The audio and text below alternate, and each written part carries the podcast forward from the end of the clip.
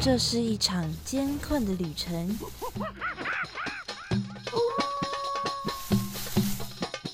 也是一场精彩绝伦的冒险。欢迎进入美好的动物世界，打开你的耳朵，用心感受。嘘，注意听，动物就在你身边。Animals 冒险王，你们准备好了吗？生活中处处是动物，只要你细细去发现，人人都是冒险王。欢迎收听世新广播电台 AM 七二九，每个星期三早上十一点十分的 Animals 冒险王，我是主持人 Head Cat 猫猫。今年的天气一直都很炎热哦，动不动就出了一身汗。大家要记得多喝水，也不要在太阳底下待太久，小心又不要中暑了哦。那我们今天要来讲的呢，这个动物，它的身体就有百分之九十五是由水所组成的。我们人类只有百分之七十哦，它却有九十五趴，看起来是一个非常柔软的动物呢。那每一种种类啊，都有不同的样貌跟大小，小的呢可以到真的真的很小。那长的呢，就可以到达大约有四十多公尺这么长哦。虽然它的大小不同啊，但是呢，它们几乎都有着毒性。讲到这边，大家应该都有这个生物的样子出现了吧？今天我们要讲的呢，就是在海里面一朵一朵漂浮着的水母。有的水母是透明的，有的颜色呢又非常的鲜艳，还会发着荧光。但是不管怎么样，它们剔透悠扬的样子啊，都让很多人为之着迷。尤其是它长长的触手，就像莲蔓一样飘荡在水中哦，你就会觉得哇，怎么会有这么美的生物啊？在世界上啊，大概有两百多种的水母的品种，当然还有更多是我们现在还不知道、没有发现到的。那刚刚有说啊，大部分的水母呢都是有毒性的，只是毒性的强度跟品种有关系。那么这些美丽又危险的生物有着什么神奇的秘密呢？马上进入我们的第一个单元——动物大百科，带大家一起来认识水母神奇的地方。哇，那里有好多动物哦，真的哎！可是我一个都不认识哎！哎，有一只动物朝我们走过来了，该怎么办呢？别担心，看我的法宝！快点告诉我们吧，动物大百科。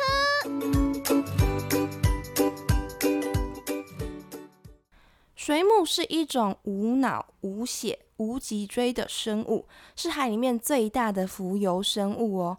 大部分的水母呢都有三个主要的部位：它圆伞状或是中状的身体，还有触器，也就是它们的触手跟口腕，就是水母的嘴巴的部分。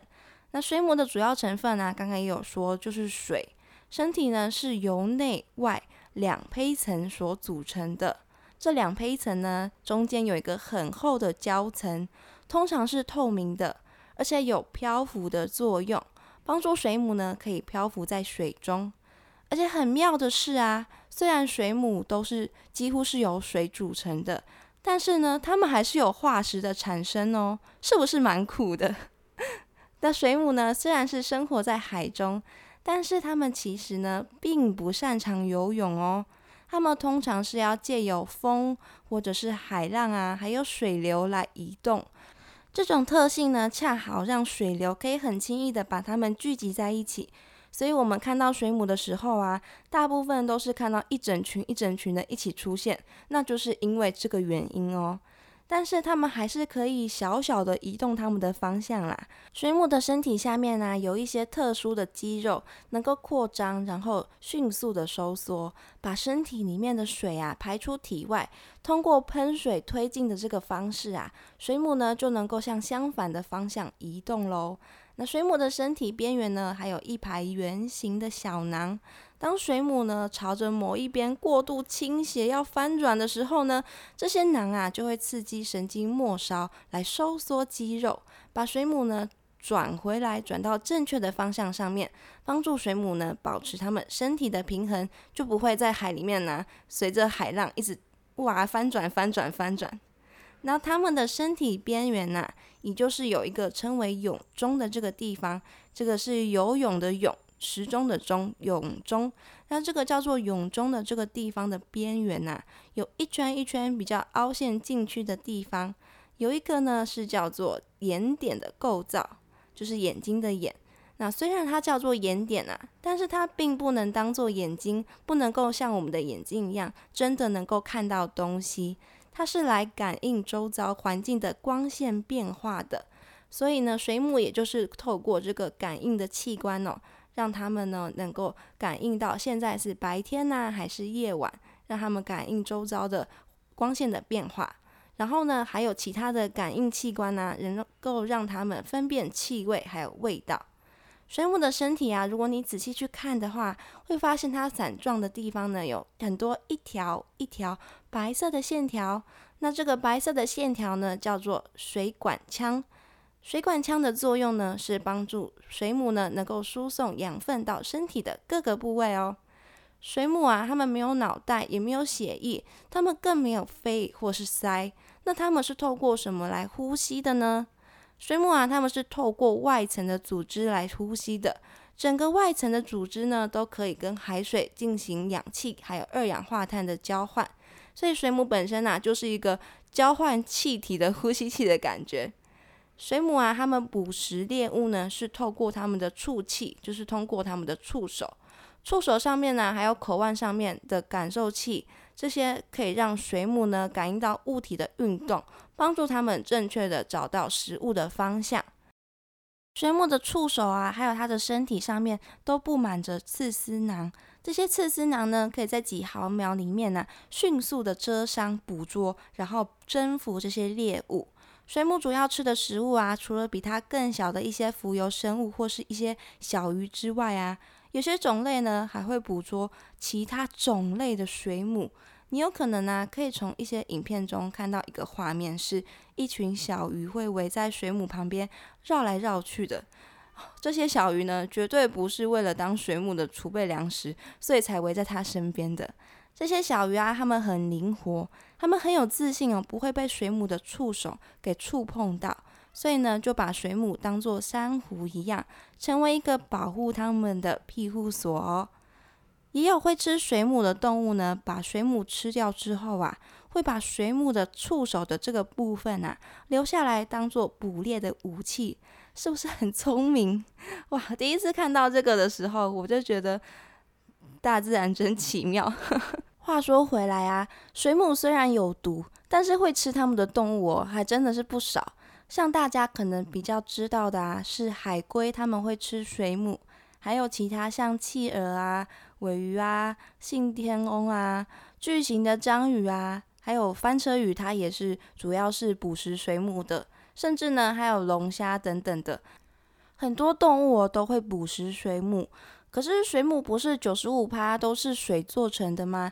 那这些掠食者捕食水母，到底是要吃什么啊？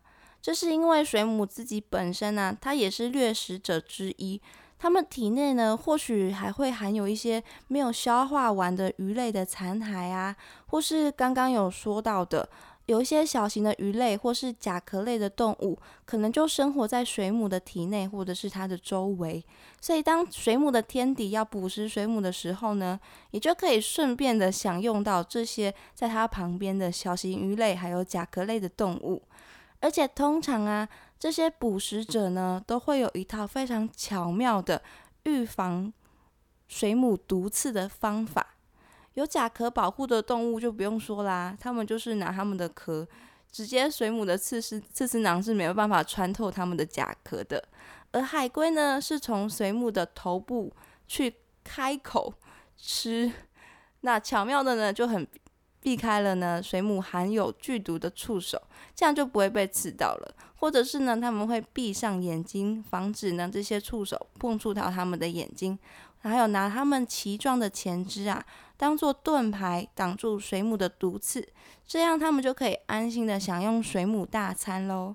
所以水母呢，其实也是海洋的食物链中呢非常重要的一环哦。除了海里面的生物会吃水母之外哦，嗯，身为什么都要吃吃看的人类呢，当然也是会吃水母的啦。尤其是水母又像果冻一样，看起来口感就还蛮不错的。也因为这样哦，所以水母的英文叫做 jellyfish。但是它们当然不是鱼类，不是 fish，所以呢，也有说要把它的名字改成 sea jelly，就是海果冻的意思。嗯，听起来是比较符合啦，而且也蛮可爱的。那这个像果冻一样的水母呢，我们听到的都是叫它海蜇皮，而我们吃的呢，海蜇这个生物呢，就是根口水母的一种，是一种食用的水母。它的伞径呢，一般是五十公分左右，最大的呢还可以到达一公尺以上。明朝的李时珍啊所著的《本草纲目》里面就有记载到：人因割取之，浸以石灰、反水，去其血汁，其色碎白。其最后者谓之舌头，味更甚，生熟皆可食。所以，我们一般吃到的海蜇皮啊，通常都是生吃的，那就是现在的凉拌海蜇皮。那市面上看到的海蜇皮啊，是海蜇的伞状，就是它们身体的部分。那海蜇头呢，就是悬吊在它们伞下面的口腕啊等等的其他的部分。刚捕获的海蜇啊，是柔软、非常有弹性的，但是当然就不能直接这样吃啦，还是要处理一下。海蜇皮的主要成分呢是胶原蛋白，高达百分之七十趴。那中医认为啊，吃海蜇皮呢有清胃、润肠、化痰等等非常多的功能哦，是营养价值很高的水产食品。曾经啊，有消费者说，他们吃了海蜇皮之后呢，产生了刺痛、皮肤疹、腹痛等等这些中毒的症状。这也就是显示着处理的海蜇皮本身的时候呢，并没有把蜇头去除干净，让存有毒刺的口腔啊，或是触手混入我们食用的蜇身的这个部分。加上啊，可能它处理的时候腌制不完全啊，或者还有一个主要的原因就是他们没有煮熟这个过程，导致呢毒刺没有办法被破坏。它们还保存在我们食用的这个部分当中，引发食物中毒。所以通常呢，还是会建议说是要煮过才能做成凉拌吃啦，这样食用上会比较安全，没有中毒的疑虑。水母除了生活在海里面呢，有的时候呢也会跟着水流啊跑到我们的湖泊当中。在帛流呢，就有一个很著名的景点。就是黄金水母的黄金水母湖，这个长四百公尺啊，深三十公尺的水母湖呢，是属于科罗州洛克群岛南部西湖的一部分，在帛琉的埃尔莫克岛上面。而这个水母湖呢，在二零一二年的时候就被列为联合国教科文组织世界遗产，是帛琉这个西太平洋岛国的第一个世界遗产哦。在他们的湖里面啊，这群呢不会蜇人的无毒透明的水母叫做黄金水母，是个独特的亚种啊，只生活在这个特定的水域里面。因为是无毒的水母啊，所以会很多有游客啊都会下水跟这些水母呢一起在水中悠游，也是一种很特殊很可贵的体验呐。那其实帛琉呢，他们还有其他的西湖里面有非常多的水母，就是有其他的水母湖。但是出于保护的原因啊，只有黄金水母湖呢是对外开放的，其他的呢只提供研究人员进入。但是对外开放哦，嗯，也确实是造成了一些伤害。比如说在水母湖里面呢，就有验出大量的防晒乳的化学物质，加上啊推测可能是因为圣婴现象导致了湖水的温度变化，让水母的数量一直往下掉。甚至啊，在二零一六年的时候的干旱时期啊，他们在湖里面是找不到任何一只水母的，吓得伯流他们只好赶快封湖进行调查。而现在呢，水母的数量虽然还是比以前嗯少很多啦，但是数量上就也还可以。然后也还可以期望说会持续的增加水母的数量，所以在今年呢，水母湖就又重新开放入园喽。如果有计划要去博流玩的朋友们，已经可以把水母湖的这个景点呢排进去行程里面喽。但是为了保护水母啊，嗯，大家就勉为其难的少涂一点防晒乳吧。而且里面呢还有一些规矩也要记得遵守哦。那除了博流之外，台湾其实也有自己的水母湖哦，在高雄的林园海洋湿地公园里面，台湾的水母湖啊，虽然小小的是一个小小的细湖，但是里面还是可以欣赏到很多缤纷漂亮的水母哦。跟黄金水母不同，台湾的水母湖中的水母啊，是有着许多不同颜色的水母，叫做仙后水母，那就是神仙皇后的那个仙后那两个字。仙后水母呢，是靠着它们共生的藻类进行光合作用来获得养分的。这些共生的藻类呢，就有许多不同的颜色，这也让水母啊染上跟它们一样缤纷的颜色，所以看起来非常缤纷漂亮哦。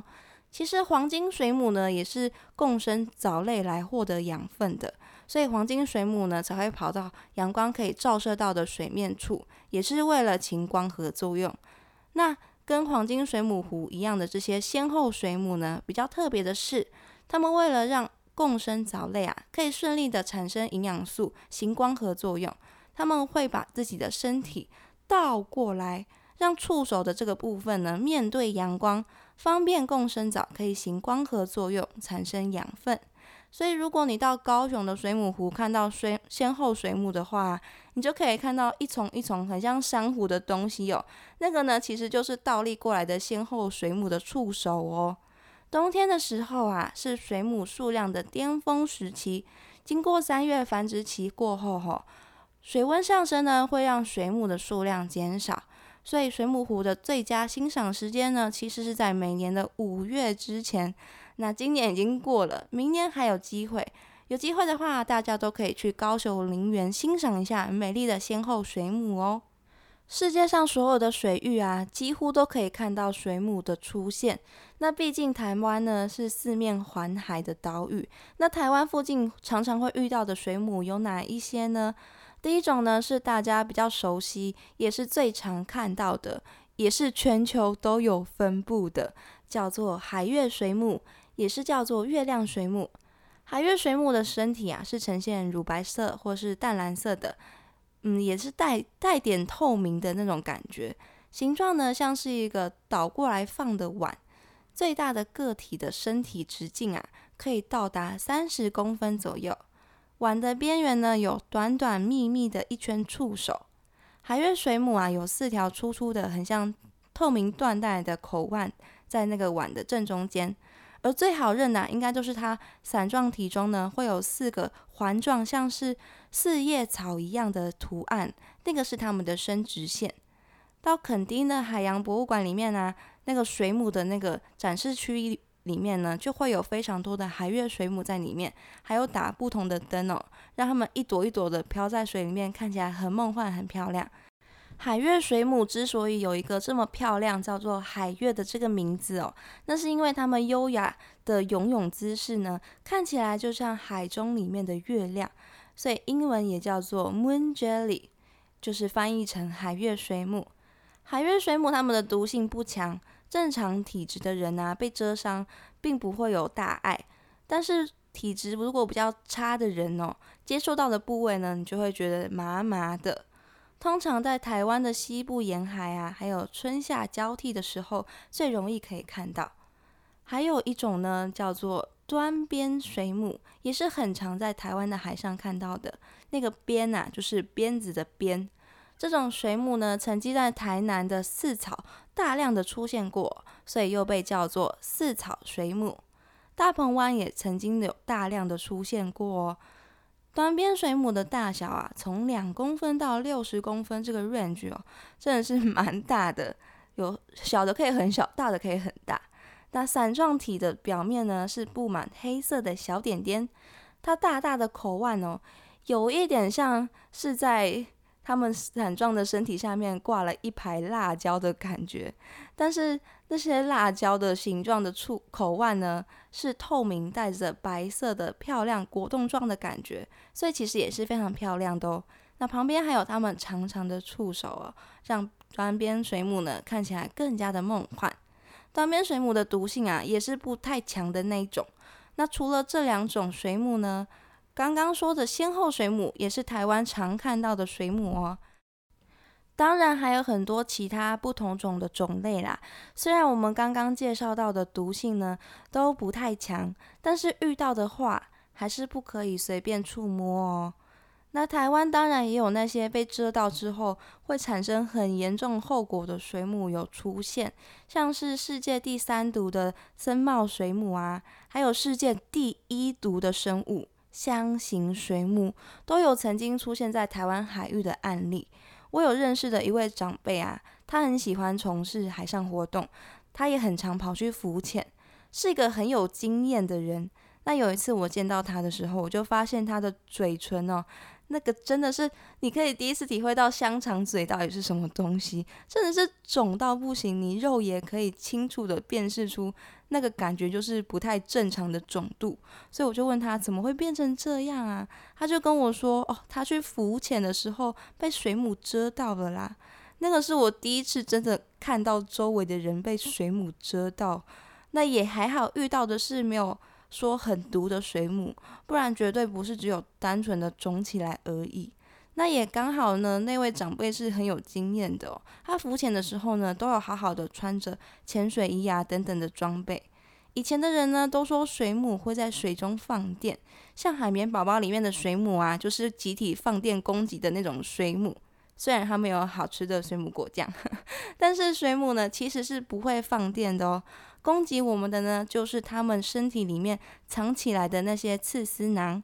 那些刺丝囊里面呢有毒素，所以当它刺向我们啊，把毒素注射到我们的体内之后呢，一开始会觉得麻麻、刺刺、痛痛的，所以才被误认为是水母在放电，因为就跟被电到的感觉是一样，有点麻麻的。但被蛰到之后，没多久就会出现红肿、剧痛、发痒的症状。皮肤上呢，还会有明显的条状红疹，甚至是水泡，就像是被鞭打的痕迹哦。所以被水母蛰到呢，也叫做鞭伤。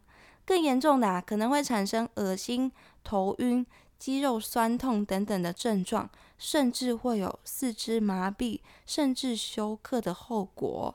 所以呢，遇到水母，真的真的千万不要随便去触摸它们啊，真的是很严重的呢。大部分的人啊，碰到水母攻击之后呢，会慌不择乱的，不知道该怎么办。那第一个反应就是用手剥掉或是拔掉附着在皮肤上面的触须。但是，但是这恰恰就是最危险的举动哦，因为水母的刺丝包啊，附着到我们的人体之后呢，它还是会持续收缩的。如果你贸然的用手触摸，很容易就会引发刺丝包释放更多的毒性，导致你伤口更加的恶化。正确的方式呢，应该是先离开水面到海岸上面，然后立刻把伤口浸泡到海水或者是盐水当中，减少毒性的释放。再用毛巾啊，或是比较硬一点的纸片、刀片，或者甚至是信用卡的背面也可以。轻轻的刮除这些残留在身上的这些触手。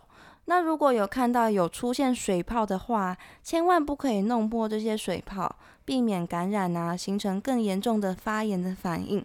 而且应该要尽量减少移动受伤的这个地方，避免摘掉刺丝包之前呢，引起它再次释放毒液哦。可能有些人有听过一些民间的偏方流传，说被水母蛰到的话呀，要淋尿液来治疗，这些都是不对的哦。尿的成分啊太过杂乱，可能会导致伤口的感染。如果你要使用酒精或是清水冲洗伤口，也是不不对不正确的。这些呢都有可能会加速毒性的释放。所以呢，只能用海水或是盐水，或是可以撒一些小苏打粉的溶液，或是直接撒小苏打粉，这些呢都可以有效的降低刺丝胞的活性。如果你觉得痛啊，或是觉得很痒，都不可以搓揉受伤的地方，可以用冰敷啊来减少毒性的释放，也可以降低伤口的不适感。接着呢，就可以浸泡热水，用大概四十二到四十五度的水浸泡三十分钟到九十分钟以上，也可以有效的缓解中毒导致的疼痛感觉。也有冲浪教练说啊，如果没有热水的话，你可以用沙滩上面的热沙来热敷，也会有同样的效果哦。但是沙子也不能太烫啦，要用其他的部位测试一下沙子的温度适不适合，不然这个水母毒没有得到缓解，反而你会先一步烫伤哦，这样就得不偿失了。其实，在海边玩耍的时候啊，如果你遇到珊瑚、海胆，甚至是红鱼刺伤你的时候，都可以适用这些处理的原则哦。如果可以的话，最好可以记一下你是被哪一种水母刺伤的，或是它的一些特征，方便你就医之后，医生可以迅速的判断治疗哦。由于天气的暖化，浮游生物变多，这代表着水母的食物也变多了，水母也会跟着一起变多。想要避免被水母蛰伤哦，就要在出门玩水之前呢。先慎选玩水的水域，最好是避免水母活跃的区域，还有时间，还要挑选有救生员或者是有急救设备充足的海边。从事水上活动的时候啊，要穿就业的救生衣、潜水衣，包裹自己的身体，避免被蛰伤。还有特别特别要小心的是，除了在水中的水母。还有一些呢，可能被海浪冲上岸的水母，没有被大家发现或是注意到，所以没有下水的朋友们呢，也要小心周围的海滩。如果在海滩上面看到透明的一滩果冻状的东西哦，千万不要随便的靠近或是触摸，最好呢可以通知一下那边的救生人员来处理一下，以防有不知情的人呢不小心就这样受伤喽。